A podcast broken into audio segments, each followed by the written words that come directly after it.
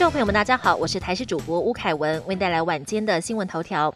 台北市十一号新增本土一百位确诊个案，这也是这波疫情升温以来首次突破三位数。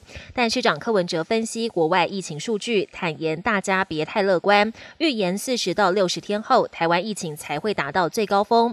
而未在台北市的台电总处出现了确诊个案，台电也要求两千名员工今天都要进行快筛，通过才能上班。又有辉瑞口服药 Paxlovid 即将将来台，我国这个月十号跟辉瑞药厂签约采购七十万人份的新冠口服药 Paxlovid，其中三十五万份会先在四到六月陆续送抵台湾，另外三十五万份则是开口式合约。至于先前采购尚未到货的一点五万份，已经跟药厂协调，也要在近期到货。不过这些药量到底够不够国人使用？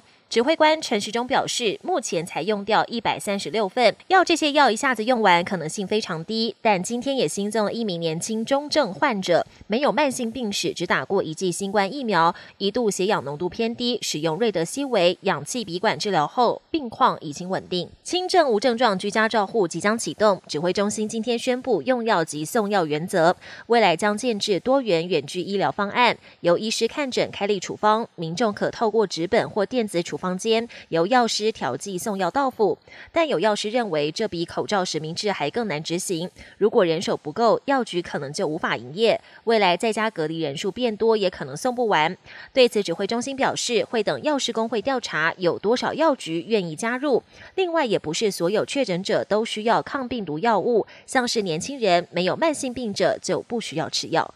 国际焦点：全球首富马斯克日前才透露，自己成为社群媒体平台推特的最大个人股东，持股高达百分之九点二，还受邀加入公司的董事会，原定九号生效。没想到十号推特宣布，马斯克决定不加入董事会，没有说明原因。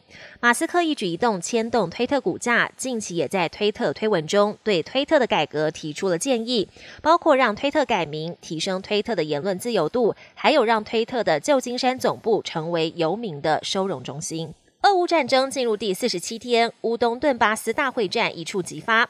乌克兰总统这两天接受美国媒体 CBS 六十分钟专访，表示他已经准备好为国捐躯。天主教教宗方济各则呼吁双方在复活节停火，认真谈判，追求和平。中国上海疫情刹不住，十一号新增二点六万多人确诊，连日创下新高。当局为了防止民众逃离上海，传播病毒到其他城市，拿着生命探测仪在高速公路出口对着车辆抓人。想要离开上海，必须要有临时通行证。还有人在网络上兜售伪造通行证，要价约台币四千五百多元。也有网友爆料，不止上海，全中国多达十几个省市的高速公路正在封闭中。